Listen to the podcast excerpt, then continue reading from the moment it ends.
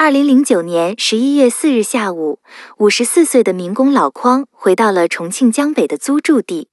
老匡和妻子都是普通的打工者，是巴南区东泉镇双星村人。匡某和妻子只有一个儿子，今年才十三岁，上初中一年级。匡某属于老来得子，由于身体不好，妻子直到四十岁才怀上了孩子。老来的子，夫妻两人对小匡爱如珍宝。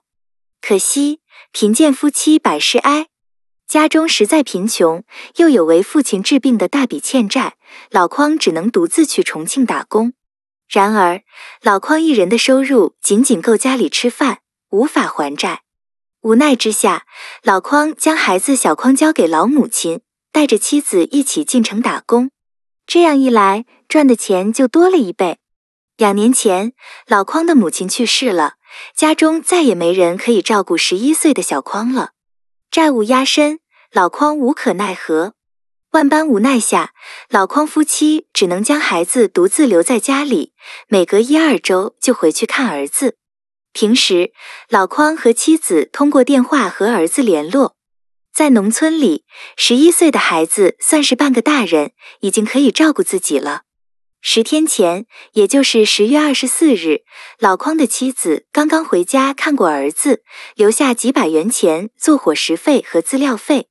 儿子一切正常，只是照例抱怨爸妈不能经常回来。几天前，老匡搬货的时候不小心把手机摔坏了，工作太忙，老匡一直没有时间修手机，就没有打电话给儿子。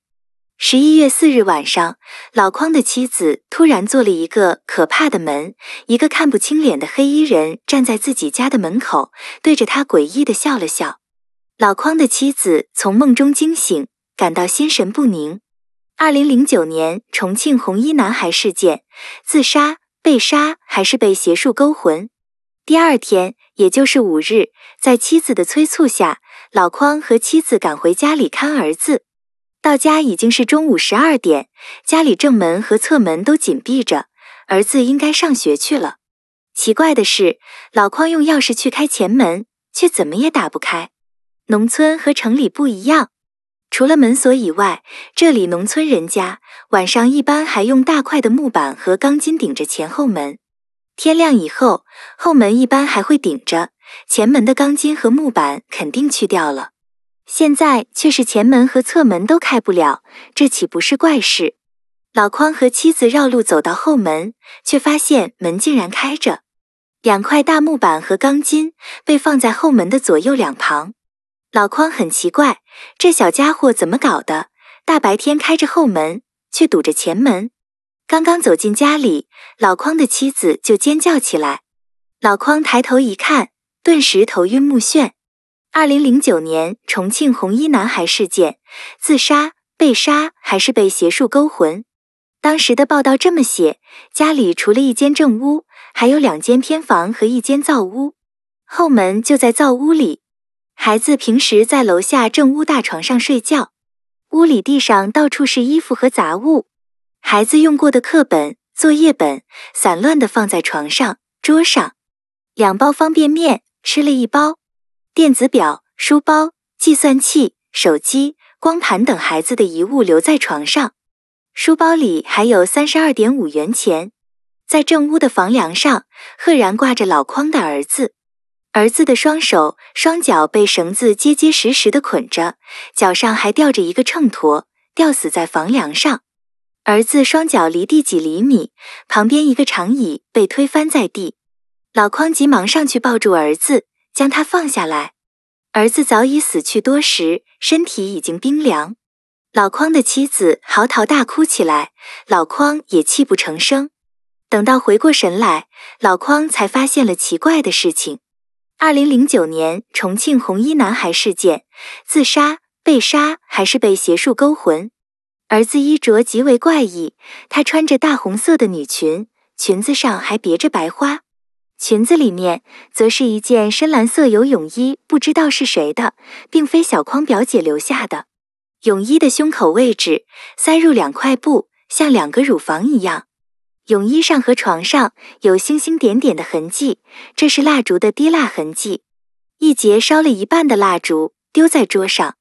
以上的事情就够奇怪了，但还有更奇怪的。儿子小匡的头上有一个明显的针刺的痕迹和一块淤青。绑住儿子小匡手脚共有三条绳索，捆绑方式非常怪异，多扎多结，一般人很难打出来。现场看起来像是自杀，老匡和妻子却认为儿子绝对不可能自杀，也没有自杀的理由。他们立即报了警。二零零九年重庆红衣男孩事件，自杀。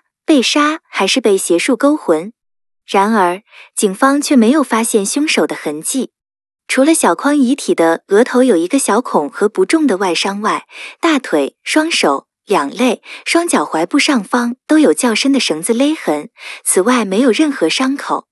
经过法医验尸，孩子确实死于窒息，也就很有可能是吊死的。家里虽乱七八糟，并没有什么财物丢失。走访村民，只有一个村民发现了可疑现象。这个村民回忆，这几天似乎有一个中年人在老匡家附近走动过。这个中年人戴着比较奇怪的高帽子，不像普通村民，像是个有身份或者有文化的人。最终，警方以自杀了解此案，由此出现了四种推论。大家和萨沙一起看看到底哪种比较合理。二零零九年重庆红衣男孩事件，自杀、被杀还是被邪术勾魂？第一，过于孤独而自杀。可以看到，这个孩子小匡确实很可怜，除了一二周和父母见一面以外，几乎像孤儿一样。每天回家后，他还要自己做饭、自己睡觉，然后第二天自己上学。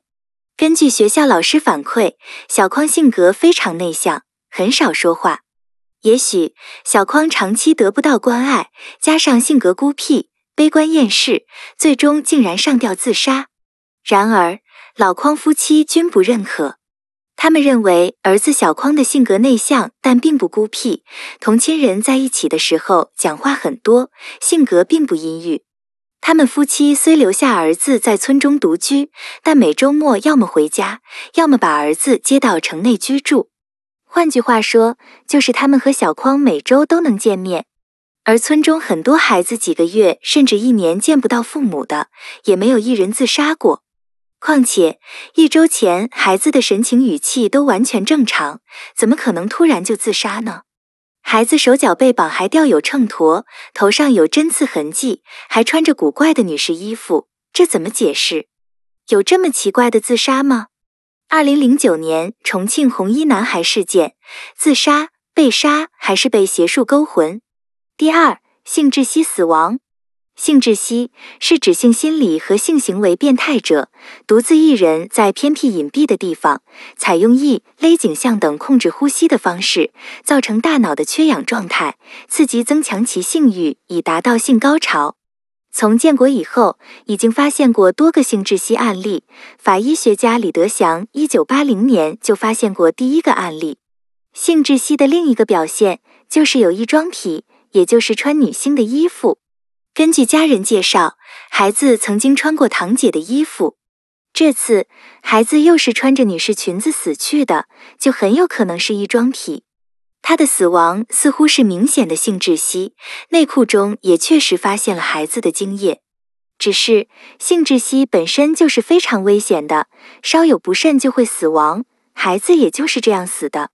但是很多人认为性窒息解释有明显的疑点，性窒息多是塑料袋套头、丝袜套头、绳索勒颈，极少有上吊的。因为上吊，尤其是双腿悬空上吊太危险。稍有不慎就会送命。然而，这个孩子确实上吊，这不符合常理。而且，性窒息出于安全考虑，往往留有解脱措施，绳结不会打死，绳索不会绷紧，以便达到性快感后能够及时解脱，终止窒息行为。没听说过性窒息者会用复杂的绳结捆绑自己的，这根本无法自己解开，等于是寻死。最后，孩子遗精并不能证明是性窒息。人死亡时，全身失去控制，大小便会失禁，也会出现遗精现象。二零零九年重庆红衣男孩事件，自杀、被杀还是被邪术勾魂？第三，凶杀案。大家注意，男孩的游泳衣上和床上都发现了大量滴蜡的痕迹。警方认为这是男孩有自虐行为，但一些人并不认可。他们认为这似乎是一起性虐杀人案。自然，男孩小匡或许有一定的同性恋倾向，比如穿堂姐的衣服。在小小的村子里，这件事也许并不是秘密，早就四散传开。也许某个同样有同性恋或者变态倾向的家伙，听到这件事以后就看中了小匡。他也许认为小匡是同道中人，不知道用什么方法，这家伙骗小匡开了后门，然后试图和孩子发生关系或者进行性虐。然而，小匡哪里见过这种场面，非常惊恐，拼命抵抗，甚至大声呼救。这个人一怒之下，就干脆下毒手来硬的。他对孩子捆绑后进行性虐，强迫女装、针刺前额、滴蜡等后，又勒死了他灭口。孩子被杀时，不但大小便失禁，还出现遗精现象。这个凶手显然有些文化，也知道性窒息这回事，就巧妙地伪装了现场。他给孩子穿上女性的衣服，戴上白花，吊上房梁，做出自杀的假象。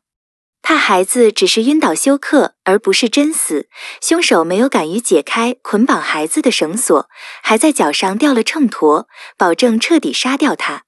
村民看到的那个戴帽子的陌生男人，也许就是凶手。那么，凶手应该是孩子的熟人，不然不可能轻易骗开房门，还知道孩子的很多秘密。二零零九年重庆红衣男孩事件，自杀、被杀还是被邪术勾魂？第四，茅山棒门法术。茅山一派是道教的重要派别之一，并非今天电影里面的捉鬼大师。然而，道教的核心，也就是和鬼神打交道的法事，已经有两千年的历史。而茅山一派恰恰特别强调这些法事，从而逐步形成了全国的影响力。到了清代，满清皇族笃信佛教，对道教大肆打击。由此，茅山一派逐步瓦解，大量茅山一派很多道士被迫游方各地，一些则被迫还俗。然而，这些道士又都缺乏生存技能，最终只能利用茅山一派的所谓驱鬼驱神法师赚钱，甚至骗吃骗喝。茅山道士就逐步变为能够捉鬼请神的大师。以下的话都是坊间传说，大家看看就是。二零零九年重庆红衣男孩事件，自杀、被杀还是被邪术勾魂？打着茅山道士旗号的一千个人中，至少有九百九十九个是骗子，或者是同你我一样的普通人。然而，仍然有一个人继承了茅山的一些法术。清代以来，茅山世代相传却绝不会运用的一些棒门道术，逐步流传开。这些道术不再局限于一师一徒的单线。这些棒门道术主要是一些不太光明的法事，茅山道士从不使用这些东西，只是作为秘法，一代代的传承下来。此类法术很多，比如转运、求财、求官、求姻缘、延寿，甚至害人。这些法术虽存在，正宗茅山道士却极少使用。茅山道士都知道一个真理：修道之人。不能以道术害人，不然会十倍报应到自己或者家人的身上。即便这代不报应，下代也会倒霉。清代、民国时期，茅山道士名气虽大，却多是谎称捉鬼捉神，骗点钱财而已，很少有敢于害人的。然而，进入现代，逐步出现少数不顾一切的野道人。上面扯了这么多，下面说的才是正题。二零零九年重庆红衣男孩事件，自杀、被杀还是被邪术勾魂？野道为了获得钱财，不惜一切代价的实施棒门法术，为雇主害人或者转运。传统的茅山道术主要是请神，只是请神就那么容易？义和团请神上身，最终碰到洋鬼子，还不是全完了？一般认为，请神难度极大，不能立竿见影。然而，还有一种阴险狠毒的方法，可以有十倍甚至百倍的功效，这就是偷龙转凤养魂术。这要摊开说，就是上万字。简单来说，就是野道选择一个孩子，选择成年人，怕控制不住他的魂魄，然后将他杀死，使用特定的仪式将魂魄转移到有符咒的某样法器上，这样孩子魂魄就不得超生，受野道供养，为野道办事，甚至害人，比请神强大百倍。然而，这也不是随便杀人就能搞定的，在杀人前还是杀人后，都必须有长时间的仪式。不然一切都是白搭，所以野道必须长期控制受害孩子至少几个小时之久，以便完成仪式。